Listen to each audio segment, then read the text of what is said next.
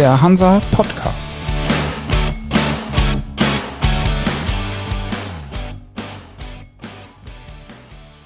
Moin aus Hamburg zur neuen Folge vom Hansa Podcast. Ich bin Michael Mayer und bei uns zu Gast ist heute Philipp Schönefeld, Managing Partner beim Hamburger Schiffsmakler Global Renewable Shipbrokers. Herr Schönefeld, herzlich willkommen. Ja, hallo, schönen Dank für die Einladung. Um gleich mal mit einem großen Thema anzufangen. Die Corona-Pandemie ist da, unbestritten. Es gibt durchaus Leute, die sagen, dass auf der politischen Ebene der Klimaschutz ein bisschen hinten runterfällt oder in die zweite Reihe rückt dass auch Offshore-Projekte weniger werden oder nicht mehr initiiert werden. Sehen Sie das in Ihrem Geschäft? Sind Ihre Räderkunden damit beschäftigt und besorgt? Ähm, ja, ich denke, da müssten wir etwas die Märkte aufteilen. Wir sehen schon in, in Fernost natürlich starken Zuwachs, insbesondere Vorreiter ganz klar China. Weiß man eben oft auch gar nicht, dass dort eben so großes Potenzial auch bewegt wird. Aber Märkte wie Taiwan, Japan, Südkorea stellen sich auf hier bei uns in der, sage ich mal, heimlichen Nordsee sehen wir schon jetzt gerade eine kleine Delle, ist aber politisch bedingt, dass jetzt eben 2021, 2022 ein Stück weit die Installationsprojekte fehlen oder wirklich äh, an einer Hand abzuzählen sind. Das merken wir eben schon. Aber unterm Strich äh, sehen wir eigentlich gerade die Offshore-Windindustrie wirklich einmal um den Globus wandern. Mit großen Zuwachsraten jetzt über die nächsten zehn Jahre schätzt man so um die 230 Prozent nochmal. Und ja, dem stellen wir uns auf, dem müssen wir folgen. Und ja, das ist immer nicht nur dann in dem Heimatmarkt, sondern man muss sich öffnen und eben auch dann da global schauen. Gerade wenn man global schaut, wie sieht das aus in Ihrem Markt? Ist es so, wie es im ersten Moment scheint, dass es relativ wenige große Konzerne gibt, die diese Projekte umsetzen und damit auch Charterer oder Partner der Reedereien sind und haben die entsprechend eine große Verhandlungsmacht oder wie stellt sich das auf? Ja, das ist schon ein Stück weit so natürlich, dass die großen Entwickler, gibt es nicht ganz so viele von, die schreiben natürlich ihre Aktivitäten aus. Auf der anderen Seite dann natürlich bei dem ähm, ja, Marine Contractor, also der Firma, die das Schiff mitbringt, die die Monopiles, die dann nachher auch vielleicht die Anlage stellt, muss natürlich auch großes Gerät vorhanden sein. Das hat sich alles ein Stück weit ja schon konsolidiert. Beispielsweise gab es vor Jahren ja auch noch eine Hochtief oder ein A2C, also da haben sich schon so einige ja, Zusammenschlüsse natürlich ergeben. Und da sehen wir eben schon natürlich, dass es da schwieriger ist, ranzukommen, dass man sich natürlich auch kennt, dass natürlich da auch eine Lernkurve drastisch äh, natürlich durchschritten wurde, dass äh, dort natürlich dann auch die Tender auf dem schnellen Wege bearbeitet werden. Aber nichtsdestotrotz öffnen sich die Märkte auch dort. Ist es dann wieder etwas anders, auch schon wieder in Asien, wo ja die Anfragen natürlich dann schon offener im Markt sind, die man dann eben als solches auch als Makler und natürlich auch als Räder eben angehen kann. Sehen Sie dann also eine gewisse Sorge bei den Reedereien vor der allzu großen Verhandlungsmacht der Konzerne? Ähm, es, es, hängt ein Stück weit eben ab vom, vom Angebot und Nachfrage natürlich. Wenn mehr Projekte kommen, wird natürlich auch die Nachfrage nach dieser Installationstonnage natürlich auch größer. Und dann schwenkt das praktisch das Pendel auch wieder um Richtung den Rädern, die dann natürlich, sag mal, für die letzte, vielleicht vorletzte Einheit, die dann noch im Markt verfügbar ist, natürlich dann auch schon wieder steigende Raten äh, abfordern können, abfragen können. Wobei ja die letzten äh, gut sechs Jahre, ähm, seit 2015, haben wir eben schon einen großen Ratenverfall gehabt. Also wenn man die Jahre 2011 bis 2014 nimmt, haben wir dort gut ca. 80 Prozent in der Spitze verloren an Charterraten im Markt. Sehen jetzt aber auch da eine Entwicklung, dass eben auch die Schiffe, die Tonnage sich aufteilt. Wir haben einen Nordseemarkt, aber wir haben auch den Markt in Fernost sodass die Schiffe dann eben nicht mehr zentral an einer Stelle dann auch so verfügbar sind oder unbeschäftigt sind, sondern das teilt sich auf und die Schiffe sind dann auch nicht mehr so schnell zurück zu positionieren, sodass man eben ein Schiff dann für ein Projekt nur wieder aus, aus Fernost nach, äh, nach in die Nordsee holt. Also da entstehen Submärkte und das hilft auch den Raten, das hilft den Rädern. Gibt es denn die Möglichkeit oder wissen Sie von Überlegungen, dass Großkonzerne wenn denn die Charterraten steigen und vielleicht sogar nachhaltig steigen, zu der Überzeugung kommen, okay, dann mache ich das halt selbst, dann besorge ich mir selbst Schiffe und muss nicht mehr mit Rädern arbeiten, denen ich irgendwelche Charterraten zahlen muss? Ja, sehen wir aktuell nicht. Also da gab es ja auch so einige Beispiele. Äh, ein gutes Beispiel ist sicherlich die RWE, die es ja auch mal mit zwei Schiffen versucht hat. Man hat sich ja nachher auch dann wieder von den Schiffen getrennt. Hier sehen wir eben schon, dass jeder bei seiner Kernkompetenz gerne bleibt, die weiter ausbaut, gerade mit dem starken Marktwachstum natürlich man auch in seinem Kernsegment sich dort erstmal schon mal behaupten muss. Wir sehen eben da, dass Marine-Kontraktoren, große Installationsgesellschaften ähm, sich dort weiter ausbreiten, Tonnage hinzukaufen, neue Errichterschiffe, neue Großkranschiffe bestellen. In Fernost beispielsweise auch hier von den niederländischen, belgischen äh, Marinekontraktoren. Also da geht der Weg hin, dass man dort doch schon die Kompetenzen klar voneinander getrennt hält und jeder sich praktisch dann dort auf sein Know-how konzentriert.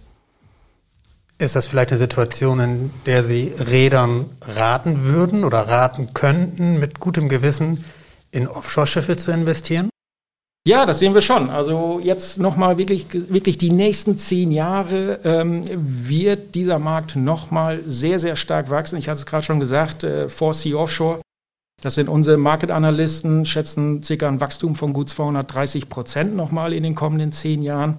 Es ist nicht mehr nur der Nordseemarkt oder hier der europäische Markt, sondern wir gehen eben dann auch äh, Fernost, insbesondere dann aber auch die Vereinigten Staaten von Amerika, natürlich, die ein großes Potenzial vor der Brust haben, sehen aber auch Märkte wie Indien, Vietnam wird sich sicherlich dahingehend auch öffnen. Beispielsweise vielleicht sogar was in Australien. Also nein, diese Industrie geht wirklich einmal rund um den Globus und jeder Räder ist eigentlich gut beraten, auf diesen Zug aufzuspringen, wenn er noch nicht drauf ist und sich dort zu engagieren. Denn ähm, die Windenergieanlagen müssen definitiv installiert werden, sie müssen definitiv über 20, 25 Jahre betrieben werden. Und danach schließt sich dann eben ein Decommissioning, also ein Rückbau. Und dann fängt es wieder von vorne an praktisch mit dem Repowering, also das Feld wieder neu überplanen mit neuen Anlagen, größeren Anlagen. Und äh, das ist so hoffen wir es natürlich auch, ein ständiger Lebenszyklus, der sich immer wieder anschließen wird. Sind Sie in solche Geschäfte auch involviert? Ich meine, Sie haben Financial Advisory als eigenes Teilsegment. Können Sie Räder tatsächlich dabei beraten und unterstützen, vielleicht sogar in Neubauinvestments einzusteigen? Ja, ganz genau. Also dafür haben wir ähm, Uwe Schuld gewinnen können, vorweg ähm, bei der KPMG und der Rigmas-Gruppe langjährig angestellt, der bei uns eben den Bereich dort Global Renewable Invest and Finance äh, verantwortet. Da geht es eben zweierlei. Einmal darum, natürlich Rädern bestimmte Investitionsmöglichkeiten, aber auch Finanzierungsmöglichkeiten an die Hand zu geben, wenn die Flotte eben vergrößert werden soll. Wie kann das eben auch finanziell dargestellt werden? Auf der anderen Seite werden wir aber auch oft angesprochen für Investitionen im Renewable-Bereich, im Offshore-Renewable-Bereich.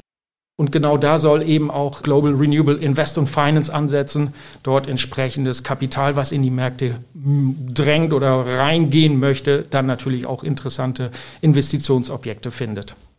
Also auch unabhängig von Schiffen auch unabhängig von Schiffen. Also da geht es eben auch darum, äh, ganze Windfarmen dann eben weiter zu vermarkten. Wir sind dort in, ähm, auch in, in Südkorea tätig, wo wir Windparks eben entsprechend mit einem Developer zusammen einen weiteren, in den nächsten Status praktisch heben wollen und dort eben auch Ausschreibungen machen dann zu den nächstgrößeren Developern, Entwicklern von solchen Windparks, sie dort eben an die Hand zu nehmen. Wenn Sie einem Räder ein Neubauinvestment empfehlen würden oder wenn Sie mit einem Räder darüber sprechen, in welche Richtung würde das gehen? Ist im Moment eher der Trend hin zu Multifunktionsschiffen, die nicht nur transportieren, sondern auch installieren können? Oder geht es vor allen Dingen um Größe, weil die Windenergieanlagen selbst immer größer werden? Oder sind es die klassischen Crew Transfer Vessel oder Service Vessel, Wartungsschiffe? Wo geht die Reise hin? Was ist das attraktivste Geschäft im Moment für Räder, wenn sie in ja. den Markt einsteigen wollen? Ja, hängt natürlich immer ein Stück weit natürlich auch vom Portemonnaie ab des Räders oder in welchem Segment er eben rein will. Ähm, Richterschiff sind wir gut bei, bei Investitionen rund um die ja, 200 Millionen und mehr. Ein Crew-Transferschiff sind zweieinhalb Millionen. Unterm Strich können wir sagen, alle Segmente brauchen Zubau die nächsten Jahre, weil eben auch die Windfarmen äh, weltweit natürlich entstehen werden und betrieben werden wollen. Vor dem Hintergrund kann man es wirklich nicht voneinander losbrechen. Es ist der Crew-Transfermarkt, es ist aber auch insbesondere der Service Operation Vessel Markt. Also das sind die Betriebsschiffe, die dann während der Betriebsphase eines Windparks draußen sind. Offshore-Techniker natürlich beherbergen und eben äh, die Windfarm als solches natürlich maintainen und weiter betreiben. Also ein großer Markt. Nichtsdestotrotz werden aber auch die Anlagen immer größer, ist bekannt. Und die Schiffe als solches müssen natürlich auch größere Hebekapazitäten haben beispielsweise eine Jackup auch noch dann natürlich längere Beine, weil in immer tieferen Wasser natürlich auch installiert wird. Also das geht von bis und können den Rädern dahingehend eigentlich nur sagen, dass es ein Risiko ist, weil man sich nicht in den Markt involviert, sondern dort eben genau ansetzt ähm, und mit reingeht, weil das ist eine zukunftsträchtige Industrie. Das haben wir die letzten zehn Jahre gesehen. Sie hat sich auch vollends entwickelt zu jetzt einer wirklich erwachsenen Industrie und ähm, die nächsten zehn Jahre werden sicherlich noch spannender. Wäre es für Sie nicht auch interessant, die klassischen Heavy-Lift-Schiffe mit ins Portfolio zu nehmen? Also Ihr Portfolio ist schon sehr breit angelegt, vom Crew Transfer Vessel bis zum Survey Vessel bis zum Installationsschiff, alles dabei, Helikopter habe ich gesehen. Aber die klassischen Heavy-Lift-Schiffe, die ja sehr, sehr stark in dem Markt für Windenergieanlagen involviert sind und wir wissen ja, dass einige von den Heavy-Lift-Carriern auch versuchen, Komplettangebote zu liefern, inklusive Installation. Ist es nicht für Sie auch eine Option, mal an die Heavylift-Räder hierzulande oder global zu gehen und zu sagen, Mensch, ich kann euer Geschäft auch machen? Äh, ja, äh, gut, dass Sie sagen. Also eines unserer größten Aufträge in unserer zehnjährigen Geschichte kommt genau aus diesem Segment. Da haben wir für einen äh, Windparkbetreiber, Entwickler, haben wir die gesamte Transport und Installation gebrokert was dazu führte, dass eben aber auch die Monopiles eben aus Deutschland nach Fernost verschifft werden mussten. Das haben wir ausgeschrieben am Markt und genau dort ist eben so ein Heavy Lift Carrier zum Zuge gekommen und hat dort eine, eine große Anzahl von Monopiles von, von Deutschland hier rüber nach Fernost gefahren. Also das machen wir schon. Ähm, das ist auch ein sehr interessantes Gebiet, weil teilweise dann auch wiederum Flügel und Türme natürlich aus Fernost hier rüberkommen. Zusätzlich aber eben auch äh, Transporte von Crew-Transferschiffen. Jetzt momentan saugt der fernöstliche Markt dort eben die kleineren Second-Hand-Crew-Transferschiffe. Die bringen wir rüber mit Breakbulk-Schiffen. Teilweise bringen wir dann aber auch Neubauten aus Asien wieder hier hoch nach Deutschland. Also diese Aktivitäten schließen wir auch als Makler und ähm, haben dort auch einen spezialisierten Makler, der sich genau damit beschäftigt. Ist das für Sie ein Markt mit Wachstumspotenzial für GRS? Ja, das sehen wir schon. Also da wollen wir uns auch weiter aufstellen, denn äh, momentan ist, äh, pendeln diese Verkehre, wenn es jetzt wirklich für, für Offshore-Windenergieanlagen geht, natürlich noch so ein Stück weit zwischen Europa und Asien. Aber wenn der Schlag dann Richtung, Richtung äh, den, der USA natürlich auch aufgemacht werden kann, dass dort die ersten Windparks dann wirklich, die großen Windparks gebaut werden, ist es natürlich noch interessanter. Und ja, diese, diese, diese Befrachtung von den, von den Heavy-Schiffen ist absolut von Interesse für uns, ja. Zurück zur generellen Offshore-Flotte. Wenn ich Sie richtig verstehe, sehen Sie positive Anzeichen. Erwarten Sie denn auch sowas wie eine Neubauwelle oder eine Flottenmodernisierung und Erweiterung? Ja, die sehen wir teilweise in Segmenten äh, relativ schnell. Also ein gutes Beispiel ist dort immer Crew-Transfertonnage. Da ist eine sehr schnelle Entwicklung in den speziellen Designs. Also was beispielsweise vor drei Jahren noch State of the Art im Design war von einem Crew-Transfer-Schiff, das kann drei Jahre später schon wieder komplett anders sein, dass eben neues Design rausgebracht wurde. Spritstoffsparender, schneller, komfortabler. Und das ist dann eben so, dass, dass dann eben die Kunden sagen, ich möchte genau dieses Design haben, nicht mehr das von vor drei Jahren oder was ich, was ich vor zwei Jahren noch eingeschartet habe. Also da sind sehr, sehr schnelle Zyklen natürlich zu erkennen. Neubauschwämme, sicherlich sehen wir dort im SOV-Bereich, also dem Service Operation Vessel, den, den Wohnschiffen auf See sozusagen, sehen wir natürlich auch ähm, ein gutes Potenzial äh, für die nächsten Jahre dort gesetzt. Da werden sicherlich viele, viele, viele weitere Neubauten noch kommen. Sehen wir jetzt auch gerade mit Tendern, die dort im Markt ausgeschrieben werden von den Windparkbetreibern. Ja, und bei der Installationstonnage ist eigentlich auch schon ein geschriebenes Gesetz, denn die Anlagen werden einfach immer größer, immer schwerer. Sprich, es müssen große Kranschiffe, große Kran-Jackups her, die genau diese Anlagen dann überhaupt errichten können. Wie sehr sind bei solchen Entwicklungen in Ihrem Markt alternative Antriebe ein Thema? Gerade Offshore-Schiffe, die ja zum Teil kürzere Strecken haben. Wir sprechen von mhm. Service-Schiffen, von Crew-Transfer-Schiffen, würden sich ja eventuell anbieten für alternative Antriebsarten, die im Deep-Sea-Markt nicht wirklich eine Option sind. Wie sehr ist das Thema bei Ihnen? Ja, sehen wir, sehen wir auch mehr und mehr kommen. Ähm, insbesondere eben auch, dass es dann schon in den Ausschreibungen von dem Endkunden, vom Charterer, vom Windparkbesitzer sozusagen, dann eben auch in den Ausschreibungsunterlagen schon gefordert wird, dass sich die Räder in diesen Neubauprojekten, so sind das sind es dann ja eben, wogegen dann Neubau platziert wird, gegen eine langfristige Charter, genau solche Konzepte abgefragt werden und äh, man dort natürlich in dieser Ausschreibung auch Punkte sammeln kann. Also da geht ganz klar der Weg hin, dass sich das äh, jetzt die nächsten Jahre doch dahingehend entwickeln wird. Gar keine Frage. Werden für Schiffe mit derlei Antrieben oder sehr effiziente Schiffe Prämien gezahlt, Charterprämien? Nein, das sehen wir so aktuell noch nicht. Sehen wir momentan auch nicht im Spotmarkt, sondern lediglich dann über Neubau, Tender, Ausschreibung, dass dort jetzt so die ersten Konzepte natürlich dann abgefordert werden. Und dahingehend dann sicherlich auch später natürlich im Spotmarket, wenn die Tonnage dann dort natürlich aus den Erstverscharterungen dann in den Spotmarkt geht. Sie sprachen von der globalen Entwicklung der Märkte, gerade auch, dass neue Märkte erschlossen werden oder auch einzelne Regionen immer stärker werden im Offshore-Markt. Sie selbst sind schon nach Asien expandiert, Sie haben auch eine Niederlassung in Frankreich. Wo geht's hin für GRS? Weitere Expansion geografisch?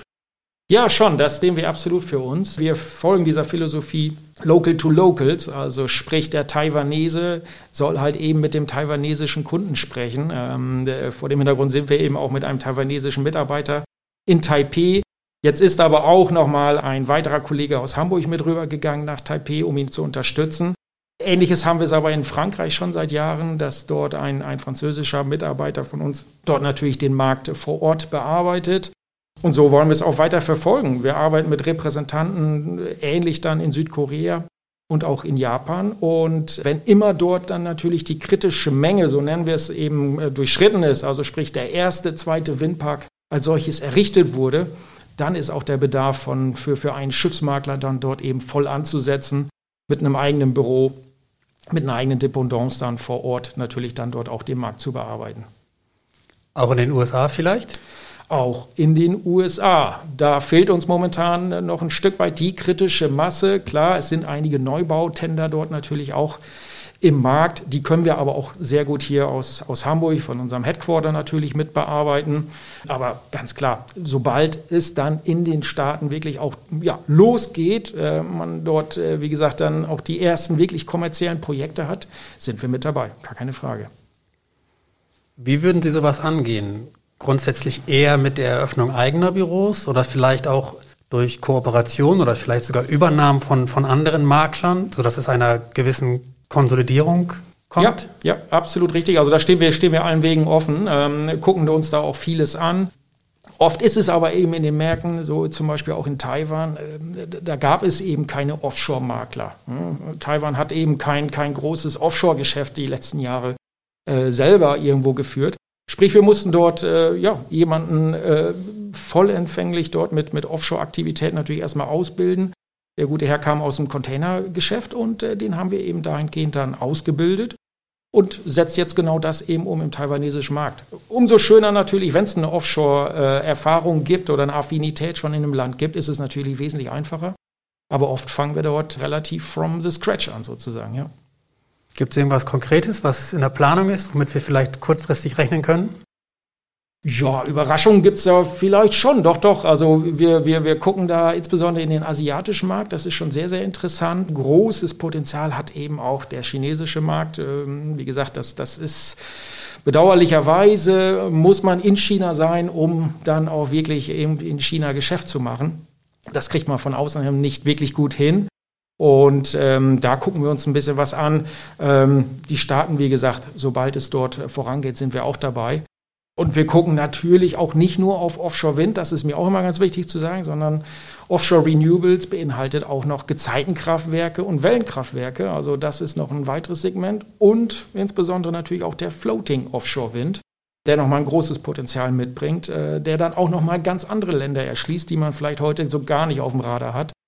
Das sind nämlich die Länder, die dann eben ja, tiefgehende Küsten haben oder tiefgehende Küstengewässer haben wo dann das Potenzial der, des, des Floating Offshore Wind natürlich auch dort äh, entsprechend angebracht werden kann.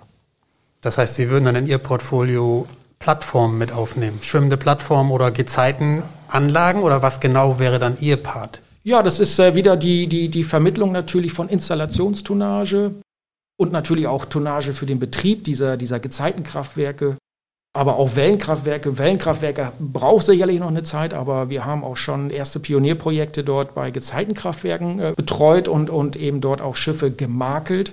Und das sind eben auch Märkte, die noch mit hinzukommen zum Offshore-Wind. Wir nennen es dann auch das Fix-Bottom Offshore-Wind, also wenn der Monopal oder das Jacket in den Boden gerammt wird. Aber das Floating Offshore-Wind, ähm, was jetzt auch die nächsten Jahre kommt, hat nochmal ein identisches Potenzial wie das Fix-Bottom Offshore-Wind. Und da wird sich nochmal ganz andere Märkte und Länder werden sich da natürlich auch für uns öffnen. Und äh, auch genau da gucken wir hin. Also Portugal beispielsweise hat dort jetzt die ersten Floating Offshore Wind Pionierprojekte gestartet interessantes Segment in, im Atlantik, dann entsprechend natürlich auch Offshore-Windenergie zu erzeugen. Aber auch die gleichen Windfarmen sind eben auch in Norwegen, wo man vielleicht eben denkt, warum haben die Norwegen dort noch eine Offshore-Windfarm, wo sie ja schon sehr, sehr viel ja, Hydropower als solches natürlich an Land haben. Aber auch dort wird sich weiterentwickeln. Und Equinor, ein, ein großer Konzern ja aus dem Öl und Gas in, in Norwegen, stellt sich dort genau hinauf. Also da geht es in alle Richtungen. Meeresbergbau vielleicht auch? Dafür ist ja sehr spezielle Tonnage nötig. Zunächst erstmal Survey Vessel natürlich, klar, aber wenn es denn zu irgendwelchen Projekten kommt, und es soll ja kommen, zumindest mittelfristig wird ja sehr, sehr viel Hoffnung darauf gesetzt, wäre sowas auch ein Markt, den Sie sich vorstellen können? Ja, es ist sicherlich angelehnt an, an Offshore Renewables. Man könnte dort ähnlich vergleichbare Tonnage natürlich dann eben auch andienen, vermitteln. Finden wir interessant, ja, ist bisher aber nur wirklich vereinzelt mal an uns herangetreten, aber auf jeden Fall interessant und schließt sich dann ja letztendlich auch der, ja, der Bewirtschaftung der Meere als solches natürlich als weiteres Produkt mit an. Finden wir hochinteressant. Was ist eigentlich das größere Segment bei Ihnen? Befrachtung oder An- und Verkauf? Das ist schon das Chartering, was wir mit gut zwölf Mitarbeitern machen dort. Das kann von einem Tag gehen bis hin zu zwei, drei Jahren. Also sehr, sehr flexibel und das natürlich über die gesamte Offshore-Schiffstypen hinweg. Das Sale und Purchase bearbeiten wir aktuell mit drei Mitarbeitern. Ja, und neues Segment dahingehend ist noch mit hinzugekommen, was wir Strategy and Sourcing nennen, was wir mit zwei Mitarbeitern angehen, gerade, gerade frisch hinzugekommen, wo wir den Kunden und den Windpark-Entwicklern eigentlich schon vier bis fünf Jahre im Vorwege entgegentreten möchten und äh, genau diesen Kunden dann auch schon helfen im Tendermanagement. Wie beispielsweise schreibe ich eine Installation eines gesamten Windparks in Fernost aus. Da haben wir Erfahrung gesammelt über die letzten Jahre und genau diese Dienstleistung bringen wir jetzt eben dort auch schon ähm, ja, frühzeitig, wesentlich früher beim Kunden an. Und über die Tenderphasen, Ausschreibungen sind wir da natürlich schon involviert und partizipieren dann eben an Windparks, die dann in vier, fünf Jahren dann errichtet werden, wo dann eben auch unsere Schiffsmakler aus dem Chartering oder Sale and Purchase dann natürlich nahtlos anschließen können. Täuscht der Eindruck oder ist das Geschäft, wie Sie es betreiben, schon sehr unterschiedlich zu dem, was der klassische Containermakler macht, weil Sie eben dieses ganze Vor- und Nach- Dienstleistungsangebot dabei haben. Sie sprechen davon, dass man schon im Vorfeld mit den Konzernen spricht, um irgendwelche Strategien oder auch Konzepte zu erarbeiten. Das ist also schon ein sehr unterschiedliches Geschäft zum klassischen Broker, wie wir ihn hier eigentlich kennen, oder? Ja, absolut, richtig. Also es ist auch eine Entwicklung, die wir jetzt festgestellt haben und dem uns entsprechend natürlich auch aufstellen. Die letzten fünf, sieben Jahre war sicherlich so, dass die Anforderungen an uns kamen, ich brauche ein Schiff, Kunde X braucht ein Schiff, um irgendetwas ja, zu installieren, irgendwas zu reparieren. Das waren sicherlich die Anforderungen. Heute ist es dann aber eben schon so, dass die Kunden auf uns zukommen und sagen, in 2026 möchte ich einen Windpark in Südkorea errichten. Was brauche ich alles? Wie gehe ich da an die, an die Lieferantenbasis ran? Wie schreibe ich aus? Wie bekomme ich auch das, was ich natürlich mir erwünsche in 2026? Dann zeitgenau natürlich auch geliefert. Also das sind mehr und mehr die Anforderungen, weg vom Schiff, sondern mehr hin zu einem Serviceumfang an Leistungen, die an uns herangetragen werden und die wir eben brokern müssen. Das klingt tatsächlich, als wenn es auch interessant wäre für andere Makler. Hier kennen wir vor allen Dingen die klassischen Makler, vor allen Dingen natürlich Containerschiffe, aber auch für Bulker oder Tanker, alles ist dabei. Gab es mal Avancen, dass ein alteingesessener Makler gesagt hat, Mensch, euer Portfolio können wir gut gebrauchen, wollt ihr nicht zu uns kommen? Ja, angesprochen wurden wir das schon des Öfteren, aber es muss dann natürlich immer auch passen. So, und ähm, das haben wir einfach ganz klar festgestellt, dass wir doch weit weg von dem klassischen Schiffsmakler sind und immer uns auch weiter entfernen. Wir sprechen über Großprojekte, wo über eine kurze Zeit natürlich dann Schiffstonnage, aber auch Services und Offshore-Equipment benötigt wird. Also wir müssen da sehr, sehr flexibel agieren. Und da trennen sich so ein Stück weit schon mehr und mehr die Wege halt eben von einem Container-Bulkmakler, der über eine Zeitcharter spricht von einem Schiff X und ähm, ja, das sind so die Herausforderungen. Es hat sich aber auch alles entwickelt. Ähm, und das ist auch müßig, da jeden Tag natürlich wieder der Entwicklung mitzugehen. Das erfordert natürlich auch viele Umstellungen, Änderungen natürlich auch. Aber es ist die Zukunft. So sehen wir es. Bei aller Komplexität, die man deutlich heraushören kann, hört man aber auch eine gewisse Zuversicht heraus. Dennoch komme ich nochmal zum Schluss zurück zu unserer Ausgangsfrage in die politische Ebene. In wenigen Wochen steht die Nationale Maritime Konferenz an. Da geht es ja auch um Energiepolitik und auch um Offshore-Energie. Wenn Sie einen Wunsch frei hätten, was sollte von der Veranstaltung für Ihre Branche herauskommen? Ja, wenn ich einen Wunsch hätte, ähm, sicherlich, dass der Offshore-Windenergie natürlich hier in den heimischen Gewässern noch mehr äh, der Rücken gestärkt wird, dass eben Ausbauziele dahingehend natürlich dann auch äh, vielleicht noch ein Stück weit erhöht werden, aber als solches natürlich auch angegangen werden können. Also die Projekte, die wir ja eben in der Nord- und Ostsee haben, dass die dann eben gegebenenfalls noch schneller auch entwickelt werden. Das wäre sicherlich für die Reederschaft, natürlich auch für die Windenergieanlagenbauer, sicherlich auch noch ein Stück weit für unsere Werften hochinteressant. Das kann man sich nur wünschen. Die Industrie, die Offshore-Windindustrie hat gezeigt, dass sie liefern kann. Sie liefert heute ohne Subvention ja, da kommt grüne Energie praktisch äh, aus dem Meer Richtung dem Land. Klar, wir müssen es natürlich noch versuchen, auch nach Richtung Süddeutschland hinzubekommen. Aber für mich schließt sich dort ein Kreis. Also wenn wir dort jetzt mehr und mehr natürlich auch Elektromobilität und so weiter sehen und die Energiequelle ist eben in, in der Nordsee, in der Ostsee, da schließt sich ein Kreis. Und das wäre toll, wenn das natürlich noch weiter vorangetrieben werden könnte. Das wird der ein oder andere Teilnehmer der Konferenz sicher gerne hören. Wir sind gespannt, ob Ihre Wünsche in Erfüllung gehen und sind auch sehr gespannt, wie das weitergeht mit Ihrer Strategie und Ihrer möglichen Expansion. Herr Schönefeld, das war's auch schon. Vielen Dank für Ihr Kommen. Ja, ich habe zu danken. Recht herzlichen Dank.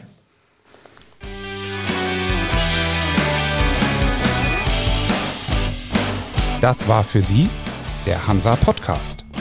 Jetzt abonnieren und keine Folge verpassen. Alle News und Hintergründe aus der maritimen Welt aktuell auf hansa-online.de und monatlich im Hansa Magazin.